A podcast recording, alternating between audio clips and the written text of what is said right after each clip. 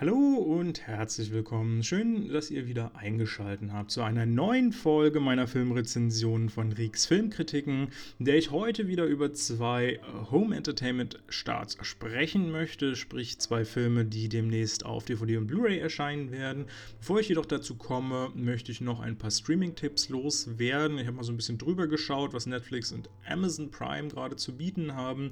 Äh, bei den anderen Anbietern habe ich jetzt mal nicht so intensiv hingeguckt. Netflix war ein bisschen bisschen tatsächlich. Jedenfalls hat es mich nicht wirklich hinterm Ofen vorgelockt. Natürlich kann ich da auch äh, falsch liegen. Vielleicht entdecke ich da im Laufe der kommenden Woche noch irgendwas Interessantes und Spannendes. Das teile ich euch natürlich dann auch gerne noch mit, wenn ich da was finde. Aber die Hoffnungen sind erstmal nicht ganz so groß. Viel interessanter ist da Amazon Prime. Die haben jetzt am 21. November bringen die Pearl Harbor auf ihren Streamingdienst, der natürlich äh, als 2001 ist herausgekommen und Oscar nominiert bzw. auch ausgezeichnet. Und natürlich einfach eine Wucht, sollte man unbedingt mal gesehen haben. Äh, ist natürlich im Kriegsgenre angesiedelt und sollte ähm, mit Vorsicht genossen werden. Also es ist halt kein Unterhaltungsfilm oder ähnliches. Aber äh, wie gesagt, wirklich stark produziert und stark gemacht. Sollte man schon mal gesehen haben. Ähm, am einen Tag später kommt für mich auch ein sehr interessanter Film raus. Aiden Mile ist es. Da habe ich nämlich tatsächlich in meinem anderen Zimmer einen Teppich von liegen. Äh, warum? Weil es einfach ein, ein, Film ist, der mich damals gut mitgerissen hat. Ich war auch überglücklich, dass ich das von meinem lokalen Kino bekommen habe. Und es gibt, glaube ich, auch nicht so viele davon. Äh, das ist immer wieder so ein bisschen total begeisternd, dann in diesen Raum zu kommen. Insbesondere, weil der Film einfach auch gut ist. Es geht halt um Eminem, beziehungsweise Teil seines Lebens und äh, seine ganze Umgebung und, und seine Musik und sowas. Also wirklich interessant und, und wirklich stark und äh, ich finde, die Musik ist ja wirklich äh, begeisternd, auch wenn das eigentlich gar nicht so mein Genre ist. Also normalerweise höre ich zwar sehr breit gefächert äh, Musik, also sprich ich spezialisiere mich jetzt nicht irgendwo auf, auf äh, irgendwelche äh, klassischen oder äh, modernen Songs oder sowas. Also ich höre schon so ziemlich alles, aber ähm, dieser Hip-Hop-Bereich ähm, oder Rap-Bereich ist ja kein Hip-Hop. Äh, dieser Rap-Bereich ist eigentlich nicht so ganz mein Stil und trotzdem hat äh, äh, Eminem es immer wieder geschafft, so geile Songs rauszubringen, die mich mitgerissen haben. Und äh, der Film ist auch wirklich stark gemacht, lohnt sich anzugucken. Und von daher äh, schaut auf jeden Fall mal rein, äh, wenn ihr ihn noch nicht kennen solltet. Ja, zwei Tage später kommt dann Deepwater Horizon, ähm, ein Katastrophenfilm, der dann schon eher im Unterhaltungsgenre angesiedelt ist und äh, doch ein bisschen in die Zeit jetzt passt, wo man viel zu Hause ist, äh, kann man sich das, kann man das echt gut mal weggucken. Problem ist natürlich, es ist ein Katastrophenfilm. Ich weiß nicht, ob man jetzt unbedingt noch Katastrophenfilme gerade sehen möchte, aber äh, ja, vielleicht auch nicht ganz so schlimm. Es geht ja um eine Bohrinsel, die äh, quasi kollabiert, wo alles äh, drunter und drüber geht, äh, ist vielleicht nicht ganz so nah an dem Geschehen, was wir gerade alle mitmachen, vielleicht deswegen auch ganz gut guckbar.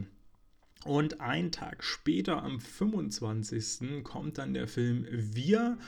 Der ist auch, äh, hat auch so seine interessanten Momente, seine spannenden Ausflüge im Storytelling. Ähm, ist ein Horrorfilm und damals hat der Trailer mich sehr angefixt und auch neugierig gemacht. Letztendlich ist der Film nicht ganz so stark geworden, gerade in, zum, zum Ende hin sind dann doch immer mal mehr Fehler dann auch aufgetreten oder Probleme, mit denen man dann gehadert hat. Äh, das war ein bisschen ärgerlich, aber trotzdem konnte er auch schon äh, ordentlich viel abrufen und äh, gut unterhalten. Äh, insbesondere, weil es eine spannende Story ist, die man nicht so sonst äh, oder, oder üblicherweise nicht ganz so aufgerufen wird. Also sprich, es geht um eine Familie, die feststellen muss, dass es von ihnen Klone, Ebenbilder quasi gibt. Und diese Ebenbilder wollen dann auf einmal ihr Leben übernehmen. Und dadurch entwickeln sich einige wirklich spannende Momente. Normalerweise bin ich ja mit Horrorfilmen immer so ein bisschen auf dem Kriegsfuß, weil die mich einfach nicht so mitziehen. Aber hier gab es schon so eine, einige Momente, wo, mir dann, wo sich mir dann doch die Haare aufgestellt haben und ich doch ein bisschen auch nervös wurde und die Gänsehaut dann einsetzte. durchaus empfehlenswert. Könnt ihr auf jeden Fall auch mal reinschauen. Ja, soviel zu den Streaming-Tipps. Gibt noch ein paar mehr interessante Filme im November, aber die werde ich dann wahrscheinlich im nächsten Podcast oder so ansprechen. Äh, da soll ja wahrscheinlich noch mal was kommen, bevor der November zu Ende ist. Insbesondere weil ich da nochmal zu sprechen kommen möchte, dann auf meinen Adventskalender. Damit kann ich nämlich schon mal eine kleine Ankündigung machen. Im Dezember wird es dieses Jahr meinen ersten eigenen Adventskalender geben.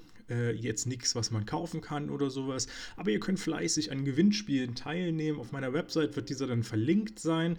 Am äh, 25.11. ist geplant, dass ich den schon mal online stelle, sodass ihr euch das schon mal angucken könnt, auch wenn es da jetzt noch nichts Spektakuläres dann zu sehen gibt.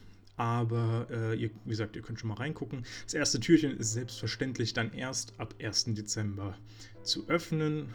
Und äh, es gibt viele Gewinnspiele. Ich werde wahrscheinlich auch viele Kritiken mit einfließen lassen. Und äh, ich äh, freue mich auf jeden Fall, wenn er vorbeischaut. Auch auf Instagram wird das Ganze dann, dann parallel laufen. Äh, die Gewinne sind immer nur, ähm, also ich habe nur einen Gewinn quasi pro Tag erstmal. Vielleicht kommen da jetzt noch ein paar, muss ich mal gucken. Vielleicht plane ich noch mal ein bisschen um. Und ähm, genau, also wer auf Instagram mitmacht äh, und äh, hat genau die gleiche Chance, wie wenn man auf der Website dann an den Gewinnspielen teilnimmt. Ja, so viel dann auch eine, zur Ankündigung und damit kann ich eigentlich auch schon zum ersten Film kommen, den ich heute besprechen möchte. Und das ist der Film Glorreiche Verlierer. Der Originaltitel ist La Odisea de los Giles. Ich hoffe, ich habe es richtig ausgesprochen. Ich bin nämlich nicht so wirklich äh, spanisch äh, sprachfest. Und äh, da könnt ihr euch auch schon denken, wo der herkommt, nämlich äh, unter anderem aus Spanien, aber vor allem Argentinien. Und äh, der wird am 26. November auf DVD und Blu-ray erscheinen, äh, geht eine Stunde und 55 Minuten und hat eine Altersfreigabe ab 12 Jahren. Völlig gerechtfertigt, wie ich finde. Und äh, ist im Genre Drama, Abenteuer, Komödie angesiedelt. Ja, Komödie tue ich mich immer ein bisschen schwer in letzter Zeit. Ich finde einfach, viele Filme haben jetzt nicht wirklich humoristische Aspekte drin, die mich veranlassen würden, dazu, ein, äh, dazu Komödie zu sagen. Ja, wir haben einen äh, nicht ganz so bekannten Cast, wobei wir äh, gerade den Hauptdarsteller oder der Hauptdarsteller mich doch vor allem auch hinterm Ofen vorgelockt hat. Sprich, äh, ich habe mir diesen Film auch ausgesucht, weil ich den Hauptdarsteller schon aus einem anderen Film kenne. Unter anderem Offenes Geheimnis kam vor zwei, drei Jahren raus mit Penelope Cruz und Javier Bardem in der Hauptrolle, wobei ich sagen muss, der hat mich nicht so angefixt, der war ein bisschen langatmig und äh, nicht so richtig äh, schwungvoll. Fand ich ein bisschen lahm und äh, unspektakulär. Das würde ich jetzt nicht so unbedingt empfehlen. Welchen ich aber unbedingt empfehlen kann, ist Wild Tales. Den habe ich damals in einer Sneak gesehen. Das war tatsächlich auch meine erste Sneak, wenn ich mich recht entsinne, äh, die ich jemals ge geguckt habe. Ähm, tatsächlich kannte ich einfach dieses Prinzip vorher nicht, weil ich dann erst äh, hier in die Großstadt gezogen bin und es in meiner kleinen Stadt einfach das nicht gab, dieses Konzept der Sneak Preview. Ja, Wild Tales, wie gesagt, äh, mein erster Film in einer solchen äh, Premiere. Und er hat mich total weggeflasht, muss ich sagen. Es ist eine Sammlung von mehreren kleinen äh, Kurzgeschichten, die auch alle unterschiedlich besetzt sind. Ich glaube, wir haben in keiner Geschichte ähm, Darsteller, die geschichtsübergreifend auftauchen. Und jede Geschichte erzählt so Momente, so, so What the fuck-Momente, kann man ja schon sagen. Und sich so denkt, Alter, also nur ein kleines Beispiel, weil ich, weil ich fand, die erste Story, die hat schon auf dem Punkt gesessen. Ähm, da äh, befinden sie sich oder befindet sich die Handlung in einem Flugzeug und im Verlaufe dieser Flugreise kommen so ein bisschen die Passagiere ins Gespräch miteinander. Und irgendwann stellen sie Stück für Stück fest, dass sie alle ein und dieselbe Person kennen. Und plötzlich, nee, das, das verrate ich mal noch nicht, was dann noch passiert. Aber es, es wird, es zieht sich wie so eine Schlange hindurch und äh, dann stellt der nächste fest, ach, den kenne ich doch auch und den kenne ich doch auch. Das ist, ergibt eine sehr, sehr schöne Dynamik. Naja, und dann wird es interessant, sage ich mal. Aber dafür, äh, das halte ich mal offen. Ich kann euch das nur empfehlen, wer diesen Film noch nicht kennt, schaut unbedingt rein. Er hat mich richtig begeistert damals. Äh, super überrascht, ist auch sofort in meiner Blu-ray-Liste gelandet, also in meinem äh, Blu-ray-Regal, nicht in meiner Liste. Und äh, ja, absolut empfehlenswert.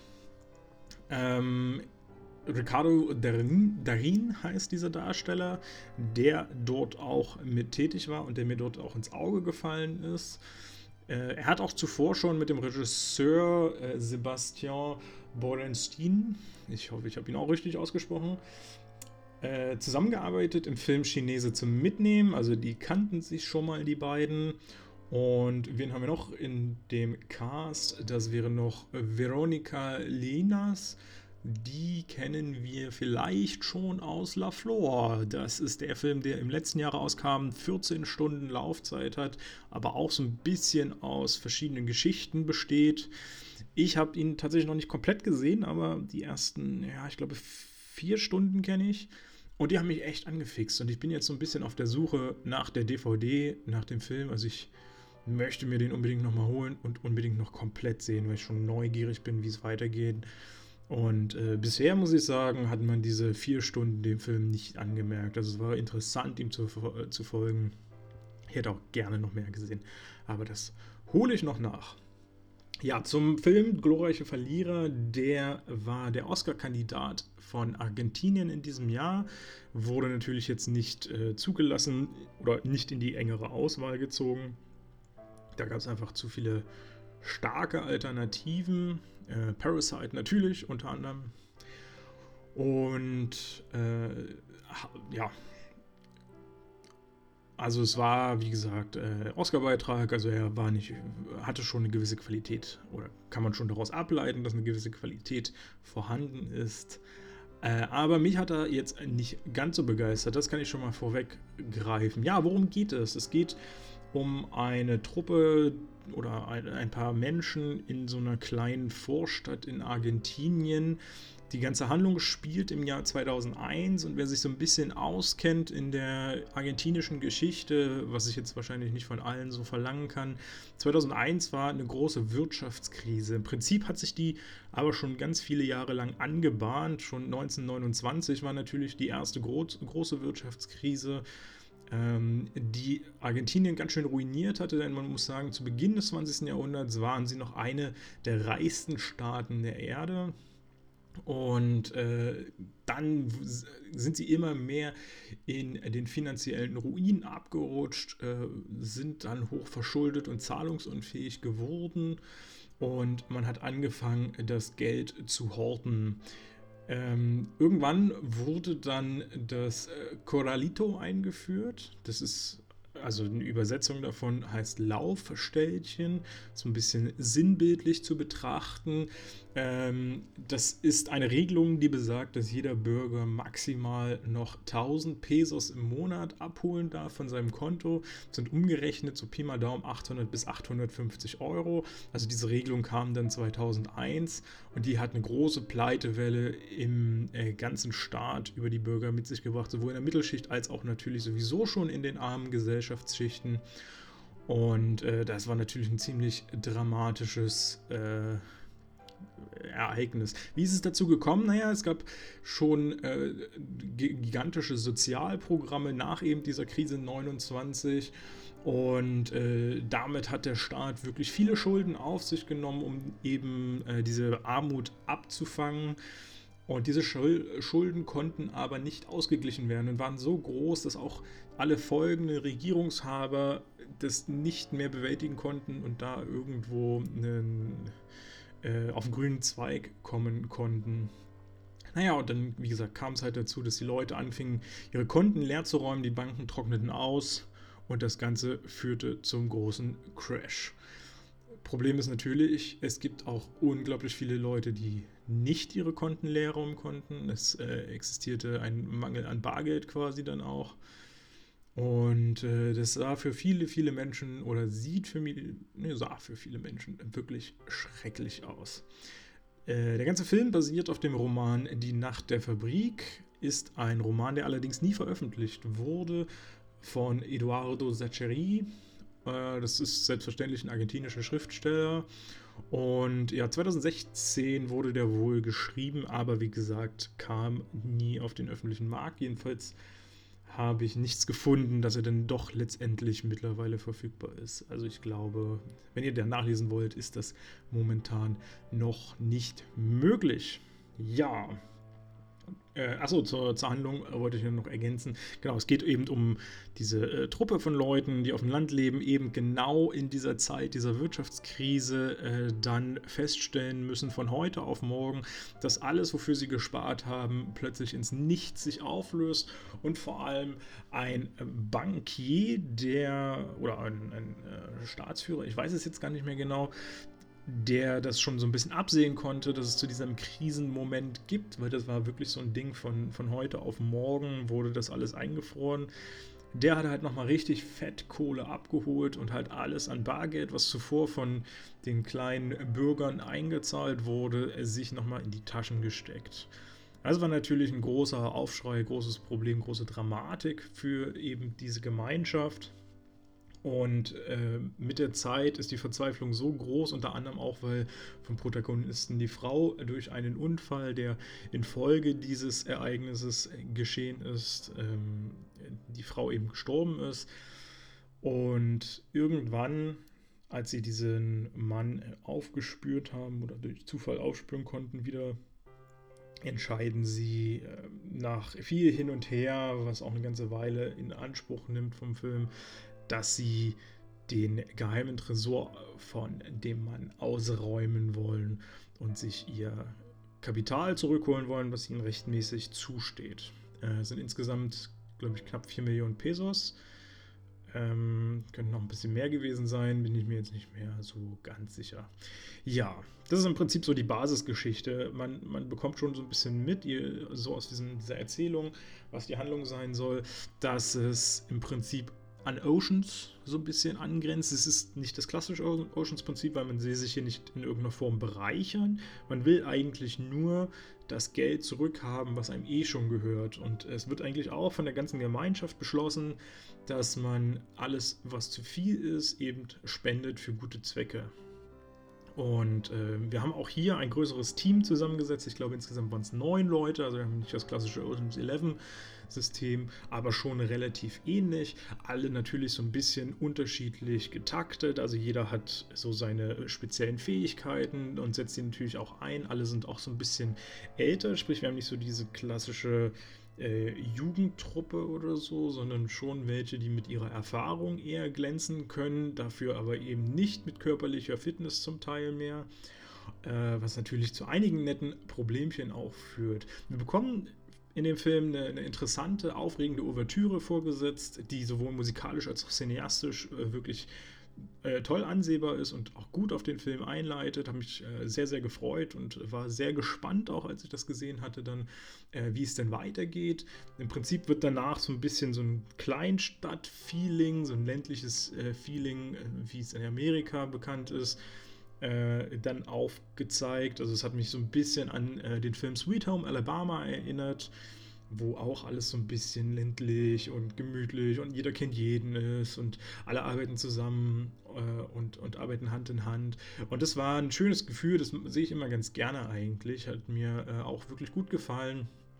Und ja, dann kommt halt eben genau diese Krise, wo natürlich wieder mal der Teufel dann auf den größten Haufen auch scheißt, um das mal so ganz klar zu sagen. Also die Leute, die eh schon genug Kohle haben, die ziehen sich dann auch noch die meiste Kohle aus diesem ganzen Drama raus. Ja, wie gesagt, äh, ich habe es vorhin schon mal angesprochen, ist als Komödie deklariert. Ich finde halt, der Humor war sehr spärlich gesät. Äh, ich finde es nicht ganz so komödienhaft.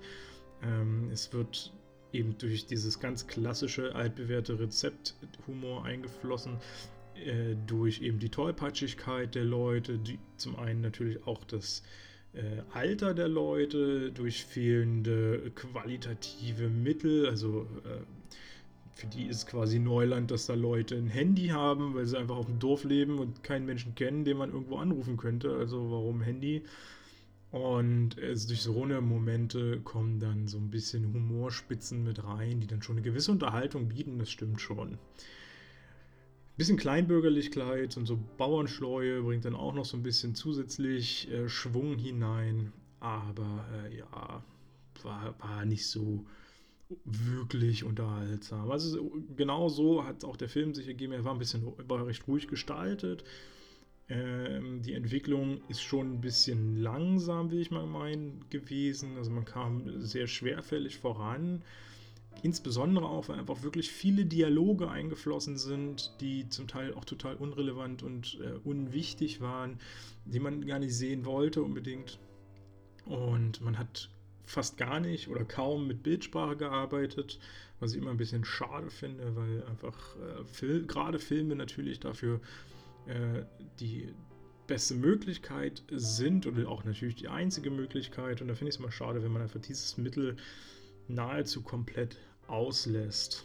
Ja, kleiner, kleiner Fun-Fact am Rande: Im Film wird ein, ein Filmausschnitt oder ein, ein Filmelement mitgezeigt oder man ist zu sehen aus dem Film Wie klaut man eine Million von William Wyler, der auch Ben Hur gedreht hat, mit Audrey Hepburn und Peter, äh, Peter O'Toole.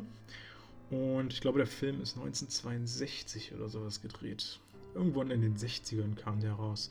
Das ist so ein kleiner Funfact, den, den ich mal noch mit reinbringen kann. Ja, genau.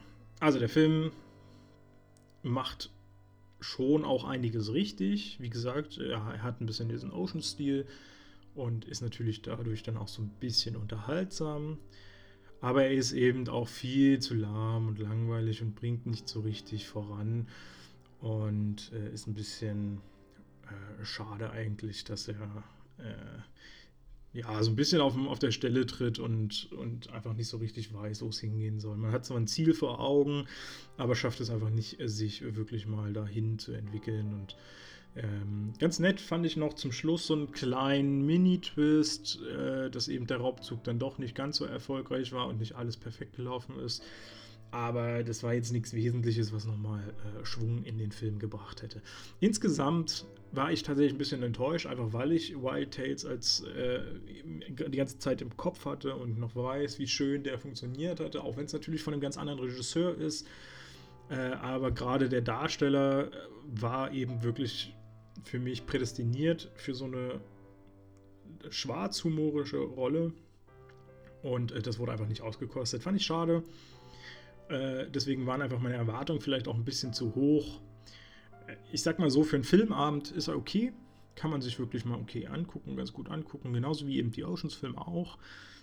Aber viel mehr auch nicht. Es ist für mich kein Highlight. Ich finde auch eine Oscar, äh, also vollkommen zu Recht, dass er nicht bei den Oscars mit vertreten war, äh, weil da gab es einfach so viele starke Alternativen, die unmöglich waren zu schlagen, ohne Frage. Ja. Und äh, genau, so viel zu diesem Film. Der nächste Film oder der zweite Film, den ich heute noch besprechen möchte, ist Swallow. Ich hatte den irgendwie, als ich mir den äh, organisiert habe, hatte ich den irgendwie im Hinterkopf. Ich habe da schon mal irgendwo was drüber gehört und irgendwie war ich neugierig auf den Film. Ich habe jetzt zwar den Titel selber nicht so ganz durchdacht mehr oder, oder überlegt, äh, sondern ihn wirklich nur als einfach Titel angesehen. Aber Swallow, wer kein Englisch kann, heißt ja so viel wie schlucken. Und äh, dann wäre mir wahrscheinlich, hätte ich mir das gleich übersetzt, äh, auch wieder eingefallen, woher ich ihn kenne.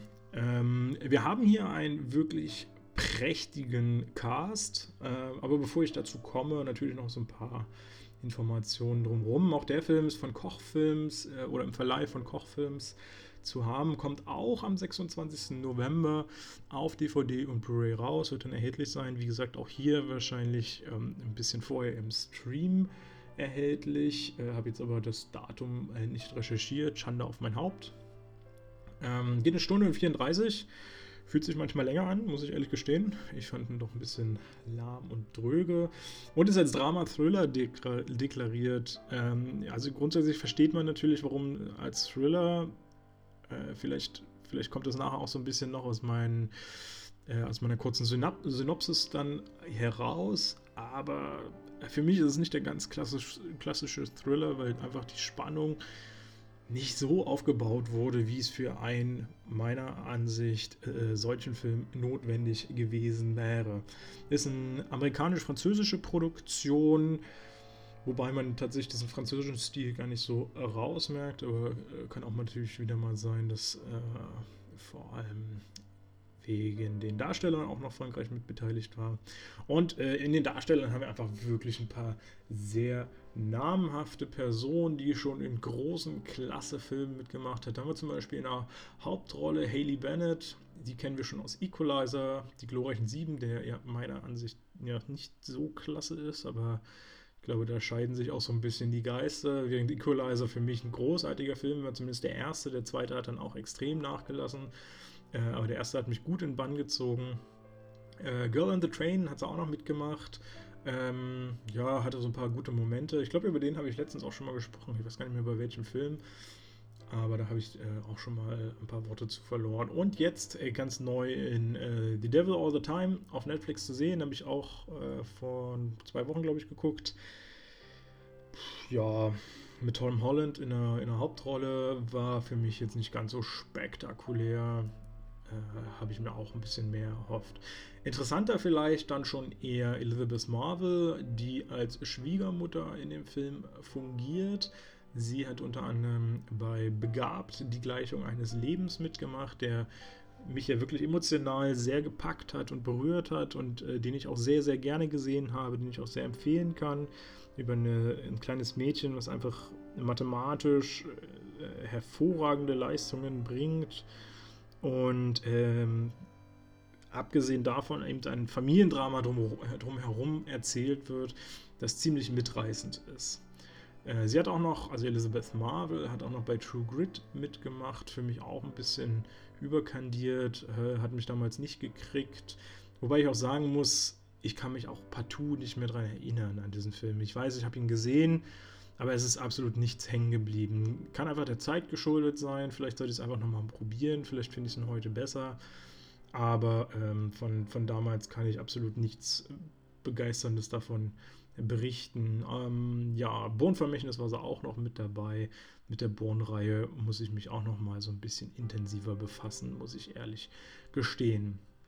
Äh, David Rasche, der den Schwiegervater gemimt hat in diesem Film, in Swallow. Habe ich den Titel überhaupt schon gesagt? Swallow sprechen wir drüber. Ah ja, doch, doch hatte ich schon mal drüber gesprochen. Ähm, genau, David Rasche hat in Man in Black 3 jetzt zuletzt mitgemacht.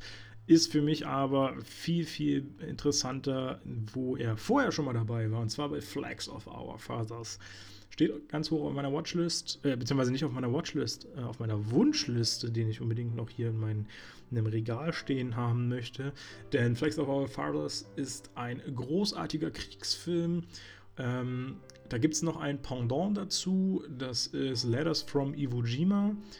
Beides sehr, sehr interessante Filme, die gut zusammenpassen, denn ähm, es wird eine Kriegsszenerie erzählt, einmal aus der Perspektive der Amerikaner, das ist die äh, Verfilmung Flags of Our Fathers, und das gleiche aus der gegnerischen Sicht, Letters from Iwo Jima, ich glaube von den Japanern ist das dann, ne?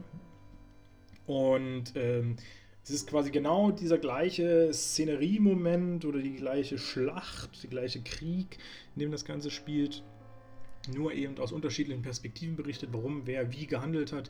Und das ist eine interessante Konstellation. Beide sehr episch gestaltet, beide hochwertig produziert. Beide haben mich wirklich mitgerissen. Unbedingt gucken, wer es noch nicht gesehen hat, unbedingt schauen. Ja, wen haben wir noch? Austin Stallwell als Ehemann. Der hat jetzt zuletzt in Fantasy Island mitgemacht, kam dieses Jahr in die Kinos. Ich glaube nur recht kurz, weil dann kam die äh, Corona-Pandemie. Kann aber auch sein, dass es ein bisschen früher ist. Ich habe jetzt den Monat gerade nicht so ganz im Kopf. Äh, aber das ist jetzt tatsächlich auch nicht so spannend, weil Fantasy Island hat nicht so mitgerissen. Ich kannte zwar die Vorlage, die Serie nicht, ähm, aber der Film selber boah, so, sollte als Horrorfilm angelegt sein, hat dann aber doch eher große Teile der Zeit gelangweilt und nicht überzeugt. Ähm, also kann ich leider nicht empfehlen. Habe ich, glaube ich, auch eine Rezension drüber geschrieben. Müsst ihr mal schauen auf meiner Website. Operations 12 Strong habe ich, glaube ich, letztes Jahr gesehen. Äh, der hat mich gut unterhalten, auch wenn ich auch sagen muss, hier ist mir auch nicht so viel hängen geblieben. Ich weiß nur, dass ich irgendwie begeistert war, einfach äh, weil die Soundeffekte stark waren äh, und auch visuell, glaube ich, ordentlich gearbeitet wurde. Und ähm, ich entsinne mich dunkel, dass ich eine gute Zeit hatte mit diesem Film. Battle of the Sexes ist leider bei mir noch offen. Will ich unbedingt noch sehen, hat aber sehr, sehr starke Kritiken bekommen. Und äh, möchte ich, ja, wie gesagt, unbedingt gucken. Und die für mich wiederum wichtigsten Filme von, von Austin Stowell, wo er mit dabei war, Bridge of Spies, der Unterhändler, und Whiplash. Beides klasse Filme. Whiplash noch um einiges besser als Bridge of Spies mit Tom Hanks. Ähm, ja, beide großartig. Ich will jetzt gar nicht groß was dazu sagen. Ich könnte mir vorstellen, dass ich dazu nochmal einen extra Podcast irgendwann mache, so zu den besten Filmen aller Zeiten oder sowas, aber das dauert noch ein bisschen. Und Whiplash wird da auf jeden Fall irgendwo auch mit auftauchen. Ja, so, so viel zu den Darstellern. Ich glaube, Regie habe ich noch nicht genannt. Äh, hat Carlo Mirabella Davis gemacht. Und wir haben, oder um was geht es eigentlich in diesem Film? Fangen wir mal so an.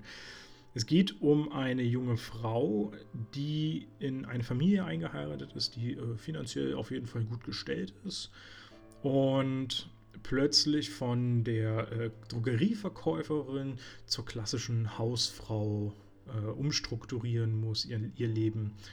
Und äh, in diesem Strukturwandel ihrer Persönlichkeit wird sie auch noch schwanger und stellt dann mit der Zeit fest, dass sie mittlerweile jetzt kein eigenes Leben mehr führt, also dass sie so ein bisschen ihre, ihre eigene Persönlichkeit verliert oder ihren Körper jetzt halt sogar noch mit einer zweiten Person, eben mit dem Baby teilen muss. Und dieses klassische Hausfrau-Dasein ist nicht so das, was sie mitnimmt. Und in dem Moment, als sie schwanger wird, will sie sich eine gewisse Eigenständigkeit wieder zurückholen und versuchen, diese sich wieder wieder zu, zu ergattern. Und für mich ein bisschen rätselhaft, das kommt auch aus, aus dem Film nicht so ganz raus, ist, äh, wie sie dazu kommt, aber äh, sie fängt an, verschiedenste Gegenstände zu schlucken und ähm, genießt diesen Moment. Also sie ist nicht mehr am klassischen normalen Essen interessiert, sondern sie fängt an, alles mögliche Skurrile runterzuschlucken. Da sind so verschiedene Sachen dabei wie äh, ganze Eiswürfel, äh, Murmeln, Reißzwecken. Da wird es dann schon ziemlich krass und auch blutig in dem Film, äh, kann man sich ja vorstellen. Sie schluckt auch Batterien, Bücherseite, Sicherheitsnadel und viele, viele, viele Gegenstände mehr. Also sie hat da richtig so eine Aufreihung dann zeitweise bei sich stehen, äh, was sie alles dann mal geschluckt hat und wieder ausgeschieden hat. Das ist ja das nächste fast schon krank, oder was heißt fast schon krank, das nächste Krankhafte definitiv, dass sie dann aus, aus ihren Ausscheidungen die Gegenstände, die sie geschluckt hat, auch wieder rauspult und, äh, und, und reinigt und sich dann hinstellt als so ein bisschen Herausforderungssymbol, ach, das habe ich geschafft, so ein bisschen Trophäenreihe kann man dazu eigentlich sagen. Und äh, das ist natürlich alles ein bisschen sehr skurril, insbesondere wenn man das das äh, erste Mal sieht und auch damit nicht in Kontakt vorher war. Ich habe ein bisschen recherchiert, das äh, nennt sich das Picard-Syndrom, wenn man alles Mögliche schlucken möchte. Das ist eine emotionale Störung, bei der ungenießbare Dinge konsumiert werden. Da gibt es auch noch den Pikazismus, äh, das ist quasi so ein bisschen Spezialvariante davon. Das ist auch eine Form der Zwangsstörung und die wurde damals äh, genutzt oder dieser, dieser Begriff wurde damals genutzt für ungewöhnliche Essgelüste von Schwangeren. Trifft es vielleicht hier nicht so ganz, weil ich glaube, soweit ich das rausgekriegt habe, sind die ungewöhnlichen Essgelüste von Schwangeren äh, ist eher sowas gemeint wie, weiß ich nicht, äh, Gurken mit Schokolade oder sowas, was ja auch sehr, sehr skurril ist. Ähm, ich glaube, das bezieht sich nicht ganz so auf äh, Gegenstände, die einfach nicht in den Körper gehören. Aber wie gesagt, das ganze Thema fällt unter das Picard-Syndrom, existiert halt tatsächlich, äh, ist äh, nicht ganz so weit verbreitet, aber hat natürlich trotzdem auch Leute, die es äh, praktizieren. Und äh, das Einzige, was da hilft, und das wird auch im Film dann gezeigt, ist äh, eine psychologische Behandlung selbstverständlich und auch eine ständige Kontrolle Und die Protagonistin Hunter bekommt auch von ihrem Ehemann einen Pfleger, einen Aufpasser quasi an die Seite gestellt, der dann für sie den Haushalt machen soll und so, damit sie möglichst auch fern bleibt von allen möglichen Gegenständen. Also er soll einfach ein Auge auf sie auch haben. Natürlich gelingt das nicht immer. Äh, es, der, der, der Aufpasser kann nun mal nicht die ganze Zeit dabei sein und alles kontrollieren, aber der verhindert so ein bisschen. Ja, die ganze Handlung äh, findet so ein bisschen in so einem scheinbar perfekten Vorstadtleben statt.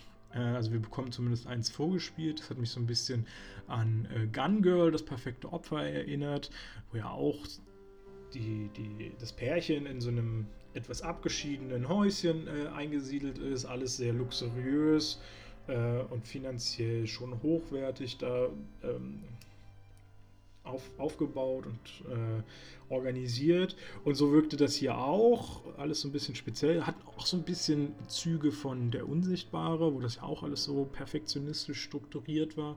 Ein bisschen abgeschieden auch von allem anderen. Äh, so ungefähr war hier dieses, äh, der, der Spielort, der Handlungsort auch.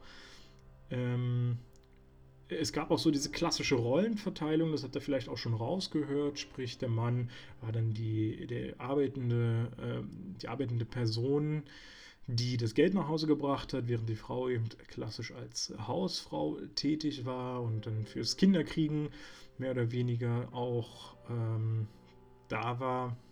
Und dieses klassische Hausfrau-Sein, diese, diese Darstellung als Haus, Hausfrau hat auch äh, Haley Bennett wirklich stark ähm, dargestellt, muss ich sagen. Also es hat mich, hat mich schon begeistert, weil man hat so ein bisschen dieses äh, klassische, wie wir es in Edward mit den Scherenhänden kennengelernt haben. Diese Vorstadtfrauen, die zwar alle so ein bisschen aufeinander klucken, das war jetzt hier nicht der Fall, weil sie kannte eigentlich keine wirklich viel oder nicht, nicht so viele Leute in der Umgebung aber die halt alles so perfektionistisch, nirgendwo ein Staubkorn und äh, gerne auch so ein bisschen tratschmäßig und, und sie wirkte tatsächlich, trotz dass sie halt äh, keine großen Kontakte nach außen hatte, außer eben zu ihrem Mann, äh, wirkte sie sehr angelehnt an dieses System und, und hatte viele Ähnlichkeiten dazu. Ja, der Film, wie hatte ich schon mal eingehend erwähnt, hat für mich schon einige Längen. Er zieht sich, er dümpelt recht lange einfach nur vor sich hin, sehr ruhig gestaltet, äh, bekommt nicht so richtig oder nimmt nicht so richtig Fahrt auf. Es gibt einen gewissen Spannungsmoment, ich finde, den gibt es aber auch nur so einmal richtig. Das ist quasi genau in dem Moment, als sie das erste Mal dann die Reißzwecke schluckt, weil Murmel und Eiswürfel ist ja noch relativ normal, will ich jetzt mal so behaupten. Also ich meine, jedes Kind hat wahrscheinlich auch schon mal eine Murmel geschluckt. Äh, und ein Eiswürfel, ja mein Gott, wo ist da das Drama? Aber das sind Reißzwecke, da ist dann schon, das haben sie auch gut in die Länge gezogen. Das ging bestimmt fünf Minuten, die Sequenz, bis sie dann letztendlich die Reißzwecke wirklich geschluckt hatte. Und äh, das wurde quasi schon so ein bisschen zelebriert. Und das war für mich auch so der stärkste Moment im ganzen Film eigentlich. Danach ging es dann wirklich nur noch bergab, gerade weil man dann auch so ein bisschen darauf eingestellt war. Äh, es war natürlich absurd. Man, man hat sich gefragt, warum passiert das? Man hat nicht so richtig äh, raus erkannt, ähm, welches Motiv dahinter steckt, das zu tun.